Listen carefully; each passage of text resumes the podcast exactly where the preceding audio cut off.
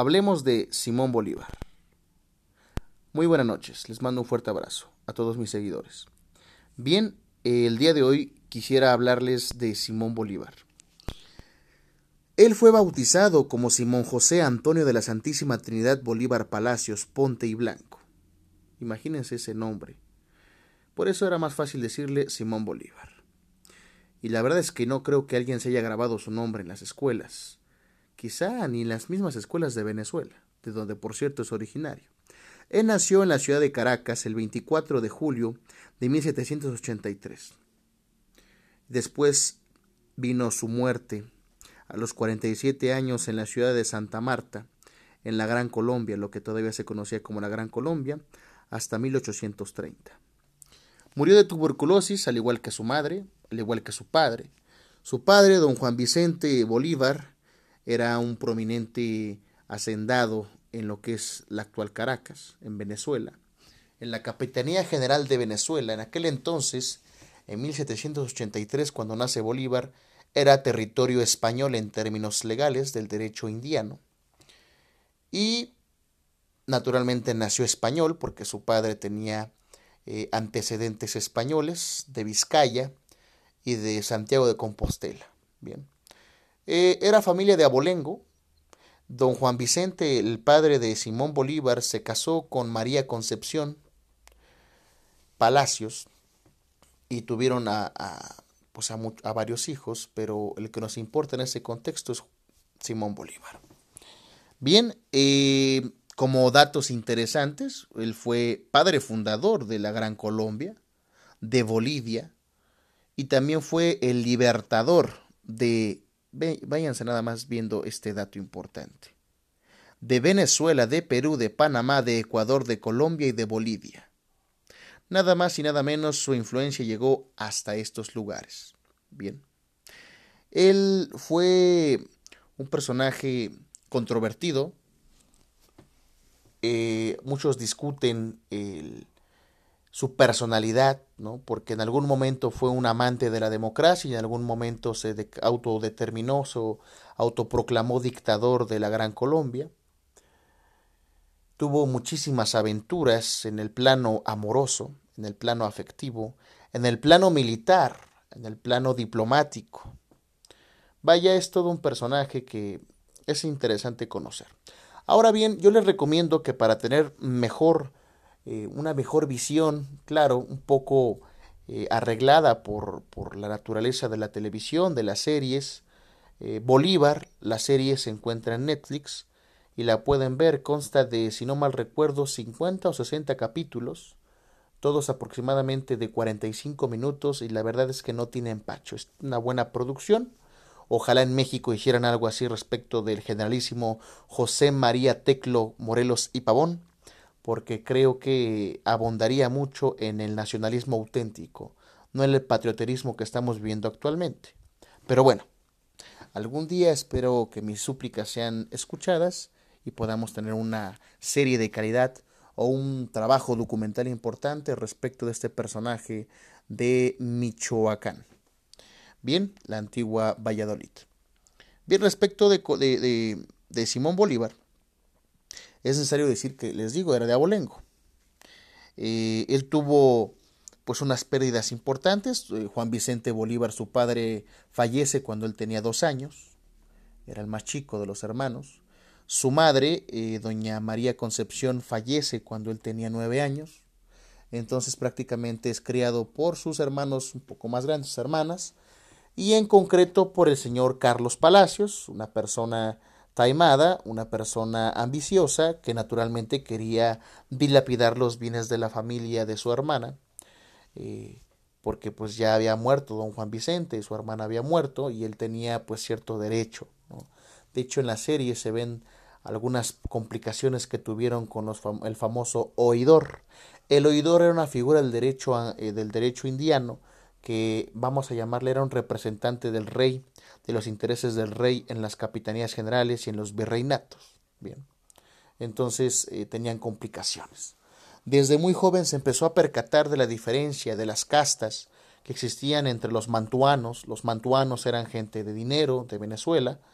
Dato cultural, Venezuela fue llamada así porque cuando llegaron los primeros españoles a estos lugares de Venezuela, llegaron por Maracaibo y había muchas islitas, ¿saben?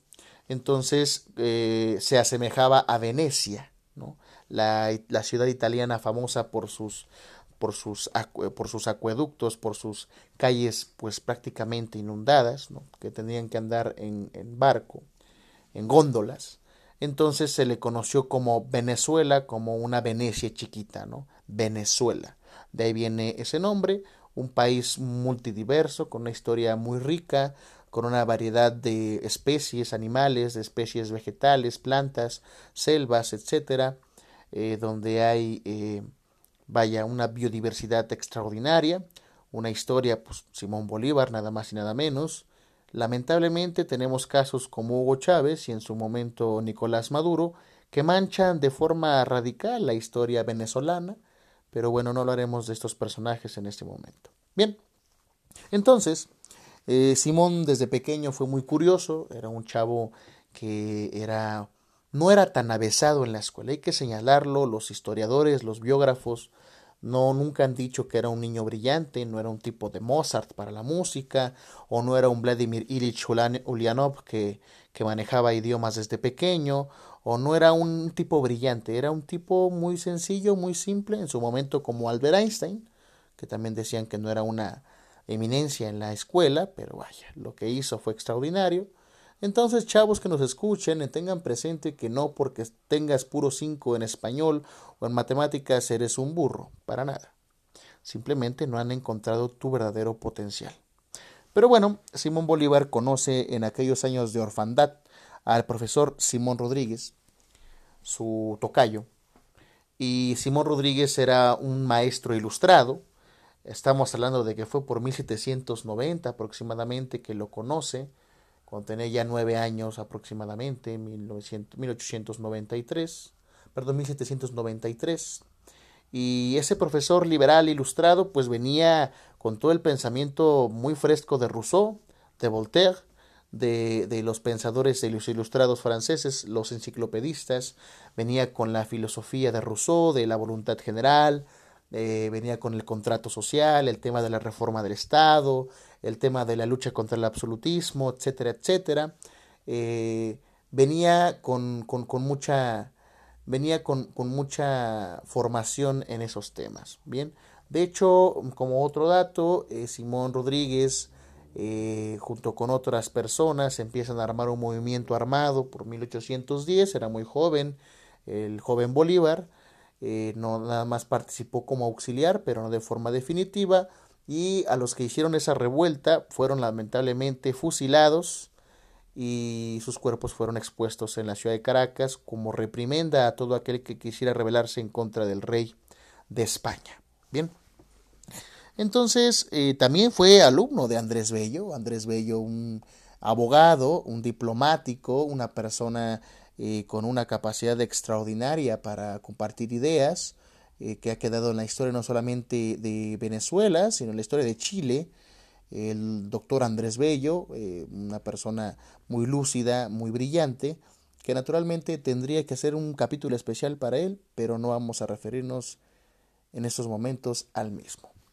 Bien, eh, Simón Bolívar continúa su vida, eh, ya había sido influido por Simón, Simón Rodríguez. Simón Rodríguez, cuando ya es más joven, después lo encuentra de nueva cuenta en eh, lo que es este Francia, se, reencuentran ahí. Ahorita vamos a ir a esa parte interesante. les comento, en 1813, ya cuando ya había tenido ciertos, ciertos triunfos militares, empezó a tener eh, cierta preeminencia, se le denomina el libertador. Eh, también el auto se autodenominaba el hombre de las dificultades. Eh, ahorita vamos a avanzar un poquito, vamos a hablar de la, de la gran hazaña de Pisba, y ahorita vamos a entrar con ese tema muy, muy elocuente, muy interesante. ¿no? también tiene una relación interesante con Francisco de Paula Santander, otro libertador colombiano, también es importante la historia latinoamericana, tuvieron una amistad férrea que construyeron pues el ejército libertador de la Gran Colombia y después terminaron casi matándose. interesante. Pero ahorita vamos a esa parte, vamos a dar los datos generales y ahorita vamos a estar por partes interesantes. También tiene una relación con, con José Antonio Páez. José Antonio Páez era una persona del llano. Para nosotros los mexicanos entendamos el llano como un símil de la provincia o las partes eh, de la sierra, ¿no? la sierra de Chihuahua, la sierra queretana, la sierra de San Luis, la sierra, etcétera, etcétera, la Huasteca. Son lugares agrestres, son lugares complicados, donde José Antonio Páez pues tenía el dominio total de esa Venezuela indómita. Eh, se alió con él, con su ejército de, de, militares eh, del llano, venezolanos, y se unieron a él por la causa de la libertad de Venezuela. Bien, y gracias a él tuvo logros importantes. Bien. Em, en 1797 ingresa al ejército. Eh, me, regreso un poquito y eh, pues empieza a formarse militarmente. Él tenía dinero, tenía varo, no, tenía ninguna complicación económica, tan es así que pues de buenas a primeras dijo me largo a España, total, porque necesitaba el apoyo de sus tíos para obtener ciertas prebendas y beneficios por parte de la, de la corona española va a España y conoce a María Teresa. María Teresa fue el amor de su vida, se enamora tórridamente de ella en estos años. Eh, hay la serie hay una parte muy interesante donde la conquista, donde ella es pretendida por otro, eh, una persona noble de España, un español, eh, naturalmente con mejores derechos, ¿no? respecto de, de Simón Bolívar y Simón Bolívar con su carácter arriesgado, con su carácter aguerrido, eh, valiente. Eh, era un hombre ya que se había vuelto muy culto por, por parte de, de, un conde, ahorita no recuerdo bien el apellido del conde en España que lo, que lo ordenó, que era de origen venezolano, allá había trabajado en la corte, en la corte española, eh, porque tenían ciertos, ciertas habilidades, bien. Entonces él se enamora de María Teresa, se casan, pero llegan a, a lo que es Venezuela, se la trae para, para vivir en Venezuela y lamentablemente muere de fiebre amarilla. Entonces, pobre de Simón Bolívar, porque muere su padre, muere su madre y muere su esposa, el amor de su vida, y él prometió que nunca jamás se volvería a casar, cosa que cumplió. Pero era un tremendo amante Simón Bolívar. Creo que a la par de, del liderazgo militar y político, también tiene liderazgo sexual. Son grandes líderes que arrastran a masas y a mujeres a su paso. ¿no? Em, él tiene una lucha a muerte con Pablo Morillo. El general Pablo Morillo era del ejército realista, del ejército español, que quería recuperar pues la, la Venezuela perdida. Eh, como contexto de 1810, 1812 se da la constitución de la Pepa, la constitución gaditana, la constitución de Cádiz, que era una constitución de corte liberal.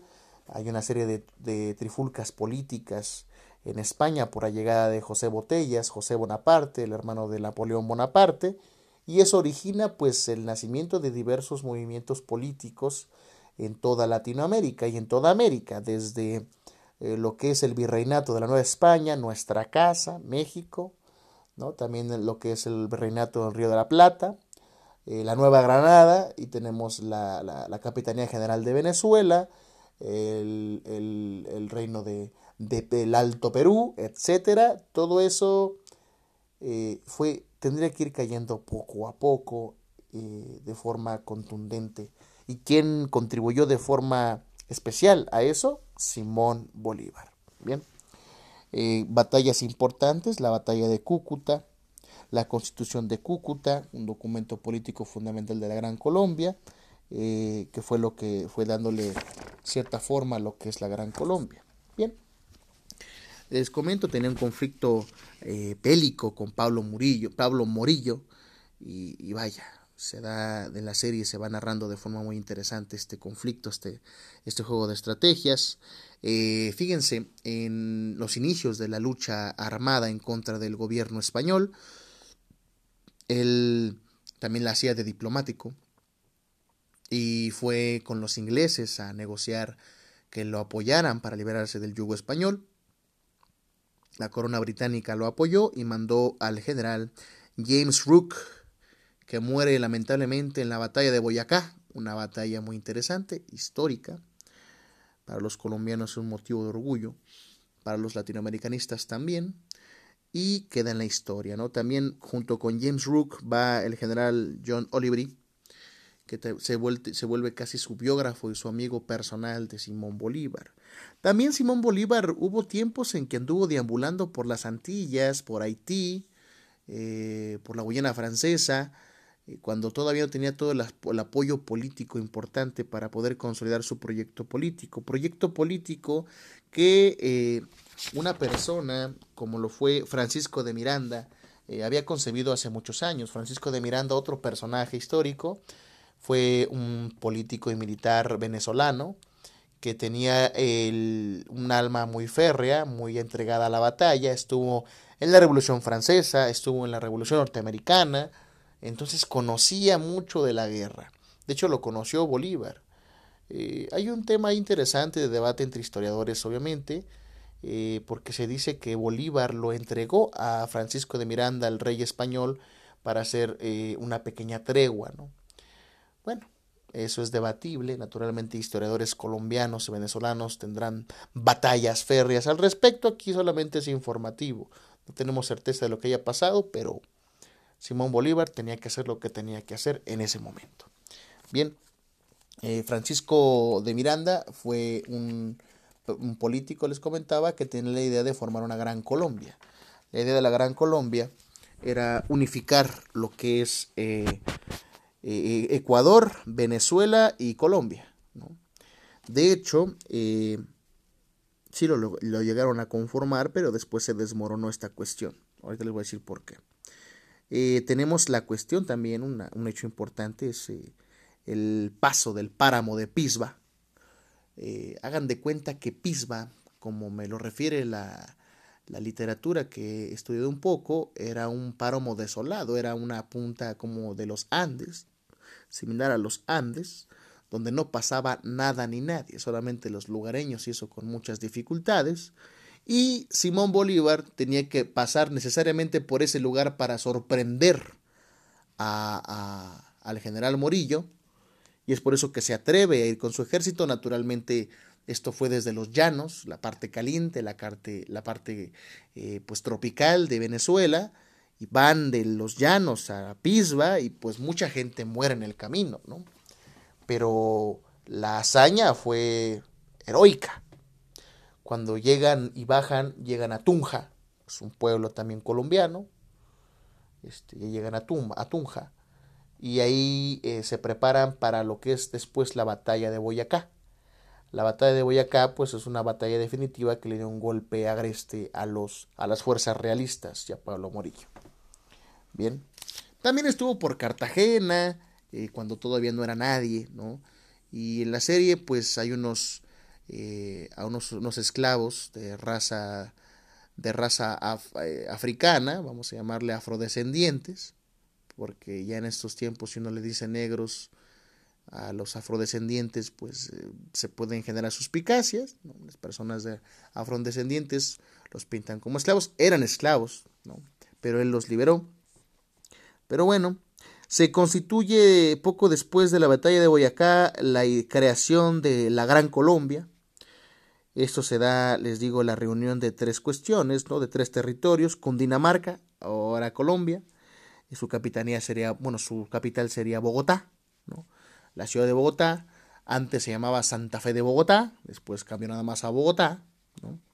Después es Venezuela, Venezuela su capital siempre ha sido Caracas, y Ecuador y su, bueno, Quito, el territorio de Quito, con la capital en Quito, pero pues sabemos que es Ecuador actualmente, ¿no? El 12 de diciembre de 1821 es nombrado presidente de la Gran Colombia. Es curioso, se hizo presidente de la Gran Colombia y en Venezuela pues había sus trifulcas políticas y por ahí estaba José Antonio Páez que quería obtener pues ciertos créditos, ¿no? Como venezolano. De hecho, él gobernó la primera vez que era como una, un estado, vamos a llamarle, de, Cundinamarca, bueno, de la Gran Colombia, Después se separó, pero ahorita vamos a esa parte. Eh, se da la, la, batalla de Pichincha en 1822, donde Antonio José de Sucre, que pues en la serie se le refiere como el hijo político de Bolívar, la persona de su confianza, gana esta, esta batalla y esto le abre las puertas para llegar a Perú y poder eh, pues destruir al ejército español. El 10 de febrero de 1824, curioso, datos interesantes de los años, porque nosotros en 1824 estábamos formando nuestra primera constitución política en México. ¿no? Eh, es un dato curioso. Bien, pero ya en 1824 lo que estaba haciendo es que Perú lo nombra a Simón Bolívar como dictador. Y ahorita vamos a explicar qué es el dictador y qué es, cuál es su figura, cuál es su carácter. De una vez lo hacemos. Miren, cuando se dice dictador, muchas personas piensan en, en los tiranos, en los déspotas que ejercen el poder. Pero la figura del dictator o del dictador nace en Roma y la crea, bueno, el, el derecho, la práctica política romana, como una institución política donde el Senado le concedía facultades extraordinarias a un personaje, a un líder, a un caudillo, para aminorar los embates de un Estado disoluto o de un estado de guerra. Y el dictador actuaba en consecuencia y terminaba con el conflicto político que lo atravesaba y después dejaba el cargo del dictador. De ahí viene la palabra dictator. Pero después le dieron un carácter pues de tiranía, pero no era el caso. Eh, con las facultades absolutas que le da el Congreso del Perú, eh, le pone cierto orden a Perú. ¿no? Y después eh, existe en 1828. Ah, dato curioso, aquí se empiezan a pelear ya este, porque les comentaba que el 12 de diciembre de 1821 se nombra presidente conforme a la Constitución de Cúcuta, que era un documento democrático con muchas aspiraciones políticas, eh, donde estaban muy alegres y muy felices, abrazados prácticamente eh, Francisco de Paula Santander y Simón Bolívar, porque habían triunfado en diversas batallas, pero después de los años se merma esta relación hasta el punto de que se llegó a sospechar que Francisco de Paula Santander pues estaba coordinando el atentado en contra de, del general Simón Bolívar. ¿no? La noche septembrina, el 25 de septiembre de, 1900, de 1828, hubo un atentado, pero ahorita vamos a esa parte. Pero antes de ese atentado, en 1828, para ser más exactos, el 9 de abril, se da la convención de Ocaña donde Francisco de Paula Santander busca crear una nueva constitución, una constitución que se hubiera llamado la Constitución de Ocaña, que es una localidad de Colombia, pero eh, no obtuvo el apoyo suficiente por parte de los diputados para poder crear esta constitución, que era un corte de cortes federalista. Eh, Francisco de Paula, otro dato, Francisco de Paula Santander era abogado, era, tenía una formación jurídica, antes de entrar a la guerra ejercía la abogacía, eh, tenía una visión quizá un poco cuadrada del Estado, una visión aspiracionista de la, de la, de la federación, eh, un hombre de leyes ¿no? que, que, buscaba respetar pues, esos acuerdos. Es curioso, pero por ejemplo en la serie eh, juzgan a una persona que venía de la, del páramo de Pisba junto con el ejército patriota y lo juzgan por un robo y como robó y la pena era estar siete años encadenado, pues Francisco de Paula Santander no lo perdonó a pesar de que hubieran estado en el páramo de Pisba y eso generó enemistad con el mismo pueblo colombiano, ¿no? Pero bueno, personajes. Y Simón Bolívar optaba por un centralismo. Tan es así que en la convención de Ocaña se disolvió. No obtuvo el consenso necesario para ser aprobada esa constitución, como se diría actualmente, maiciada, porque Francisco de Paula Santander quería su constitución y no se la dieron. Entonces de ahí se generó más enemistad. Simón Bolívar veía un peligro inminente en la Gran Colombia. Pensaba que se iban a disolver. Pensaba que Venezuela iba a buscar su independencia, Colombia iba a buscar lo suyo y también Ecuador iba a buscar lo suyo. Y fue lo que pasó al final de cuentas. ¿no?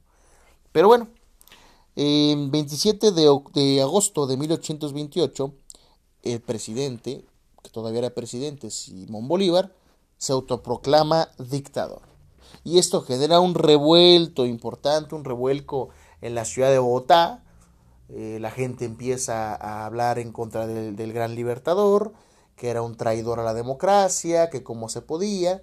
Pero en el pensamiento de, de Simón Bolívar, entendía que no podía todavía la Gran Colombia gobernarse de forma democrática, que necesitaba mano firme, que necesitaba alguien que pudiera concentrar el poder. Dato curioso, ya para esas fechas ya estaba enfermo de tuberculosis eh, el señor Simón Bolívar y le fue complicado unificar a la nación. Tan es así que José Antonio Páez, al enterarse que se autoproclama dictador de la Gran Colombia, se separa de este pacto y se crea Venezuela. Antonio José de Sucre muere posteriormente y pues también le da un impacto enorme al general Simón Bolívar, el cual se, pone muy triste por esta situación porque era, como, era su amigo y era casi su hijo. El 25 de septiembre, poco antes de la muerte de Antonio José de Sucre, el 25 de septiembre de 1828, eh, se le llama la noche septembrina, y hay un atentado orquestado por intelectuales, este, por el doctor este, Azuera y otros dos, un periodista y, otro, este, un hacendadillo por ahí de Bogotá, con ideas este, mezcladas como con liberalismo político, ganas de echar cotorreo, no se sabe, ¿no? Eh, auspiciadas por, por, por la, la, clase bogotana alta, ¿no? y pues organizan un, un atentado en contra del general Simón Bolívar, el cual fue rescatado por su esposa en turno, no esposa, sino su pareja, que se llama Manuela Sáenz, un personaje también. Manuela Sáenz era de origen quiteño, era de Quito, de Ecuador, una niña pues bastarda para el derecho indiano, ella no era hija legítima de su padre, el señor Sáenz, sin embargo, él siempre estuvo al pendiente de ella, se crió en conventos, siempre fue repudiada por ser bastarda, siempre fue repudiada por no ser hija legítima, por ser una hija natural. Eh, ella siempre vivió con adversidad, con el yugo de ser mujer, en aquellos años mm, mortífero en términos sociales. Eh, se casa con el, con el, este, un inglés, ¿no? Eh, el diablo le llamaron en su momento se casó por conveniencia, pero bueno, ella desde pequeña escuchaba las historias de las batallas de Simón Bolívar y soñaba con encontrarlo, con abrazarlo, con era su héroe, su ídolo, ¿no? Porque ella era patriota desde la cuna prácticamente, ella buscaba la liberación del pueblo de Ecuador y de toda la Gran Colombia. Cuando era muy joven, eh, pues hubo una masacre en la plaza central de Quito, de algunos líderes revolucionarios que estaban en contra del régimen español y sus cabezas fueron colgadas, así como en México, en la Lóndiga de Granadinas, para recordarles a los, a los rebeldes quién mandaba en aquel entonces. Entonces ella, con esa masacre en la cabeza, con Manuel Espejo, otra líder revolucionaria, una mujer interesante también, pues siempre tiene la idea de derrocar al régimen español. Curiosamente, su padre de Manuela Sáenz, de Manuelita Sáenz, era español. Entonces se pone más interesante la cosa. Su hermano, su medio hermano, era parte del ejército realista, pero después se une a las fuerzas patriotas. Bien. Eh, Manuelita Sáenz, un personaje también eh, dentro de la serie, pues muy encantador, muy emblemática, muy inteligente, una mujer resuelta, una mujer de las que dejan huella en la historia. ¿no? Ella tuvo que abandonar o dejar que su esposo se, se, fuera a Inglaterra y curiosamente se fue con una peruana que conoció porque también vivieron un tiempo en Lima, Perú. Ella dejó su, su honorabilidad social, vamos a llamarle, por seguir al Libertador. Se conocen en, en Quito, cuando llega Simón Bolívar a Quito, eh, después de la batalla de Pichinchá se enamora enormemente de él, el de ella, tiene un tórrido romance. Eh, eso no le quitaba a Simón Bolívar lo, ojo alegre porque seguía por ahí y por allá dando vueltas. Era el general Simón Bolívar.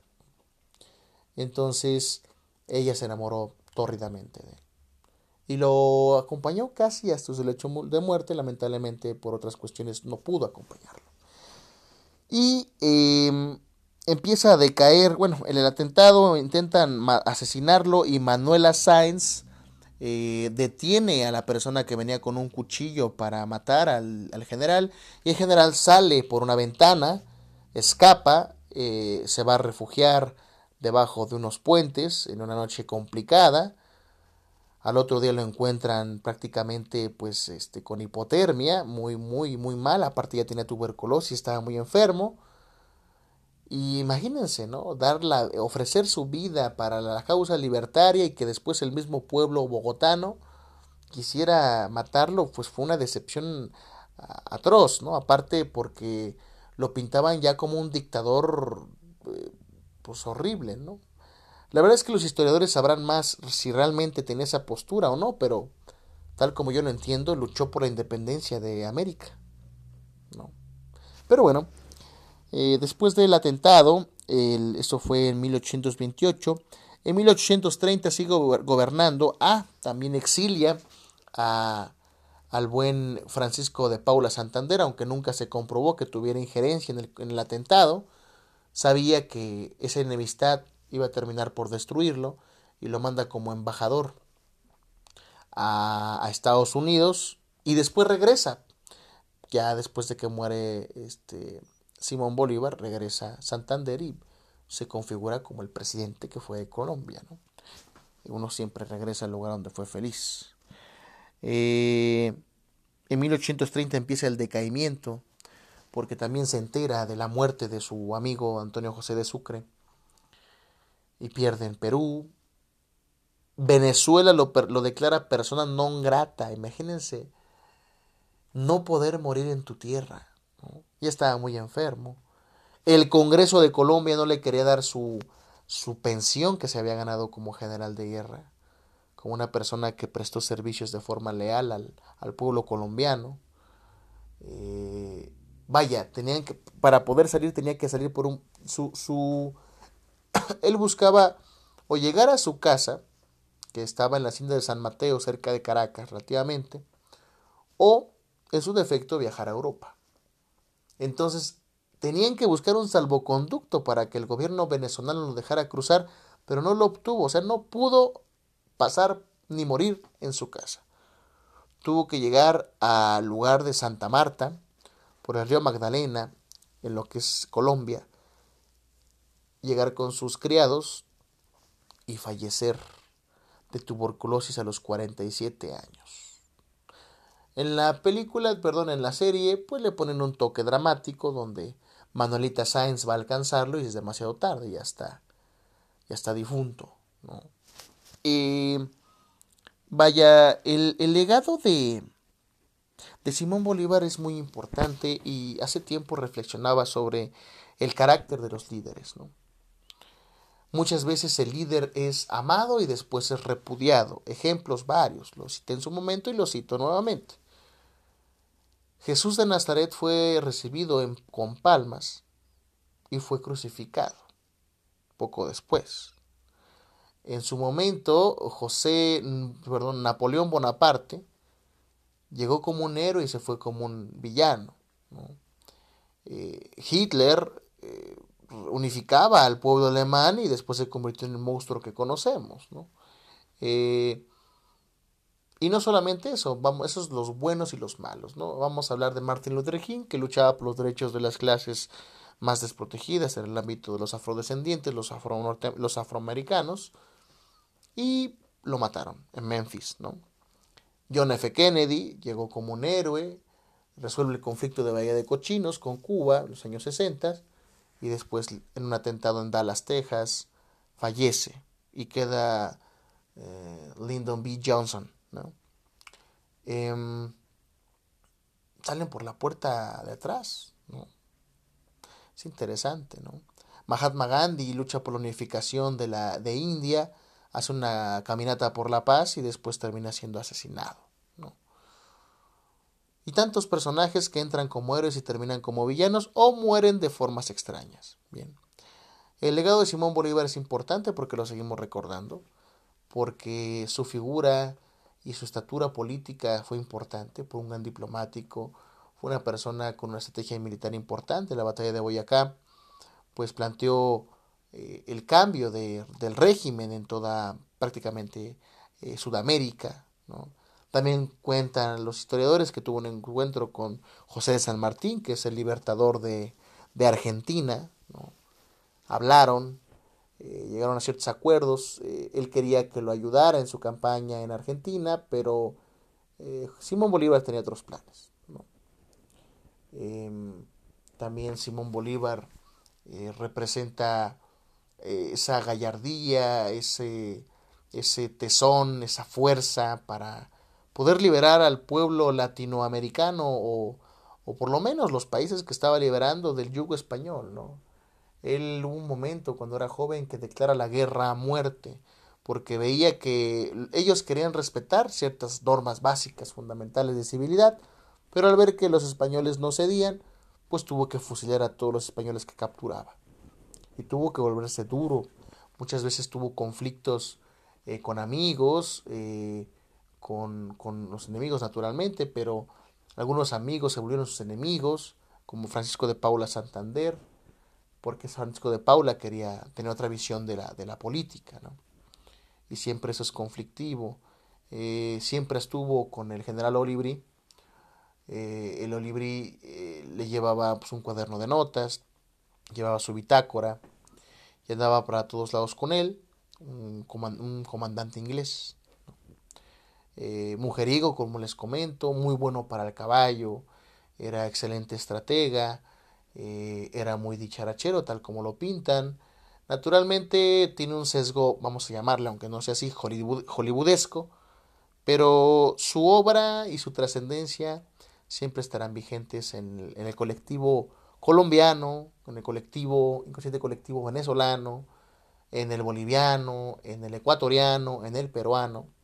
Siempre tendrán vigente la idea de Simón Bolívar, un personaje que dejó huella, que siguió luchando siempre, que superó los para, el páramo de Pisba, que superó el llano. De hecho, hay una, bueno, hay una aventura, ¿no? Que supuestamente se dio, donde pasa un río en Venezuela nadando sin manos, ¿no? Con las manos atadas, perdón, discúlpenme, que, que falta de precisión. Nadando con las manos atadas, ¿no? No sé dónde diablos aprendió eso, pero si lo hizo realmente, una cosa extraordinaria con tal de demostrar el valor y el arrojo al general José Antonio Páez, el que dirigía los ejércitos del llano, que después los llevó prácticamente a morir al, páramo de Pisba, pero sobrevivieron.